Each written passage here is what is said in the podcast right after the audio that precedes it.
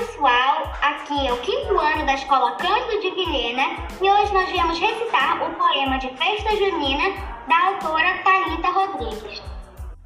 Para alegrar esse dia festivo. Para o menino e para a menina, fica meu incentivo. Uma poesia de festa junina. Tem quem goste de dançar quadrilha. Tem quem goste de pescaria. Pode ir com toda a família. Para aproveitar bem o dia. Tem paçoca, cachorro quente e pinhão. Pipoca, pé de moleque.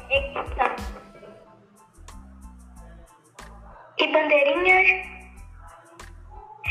na decoração.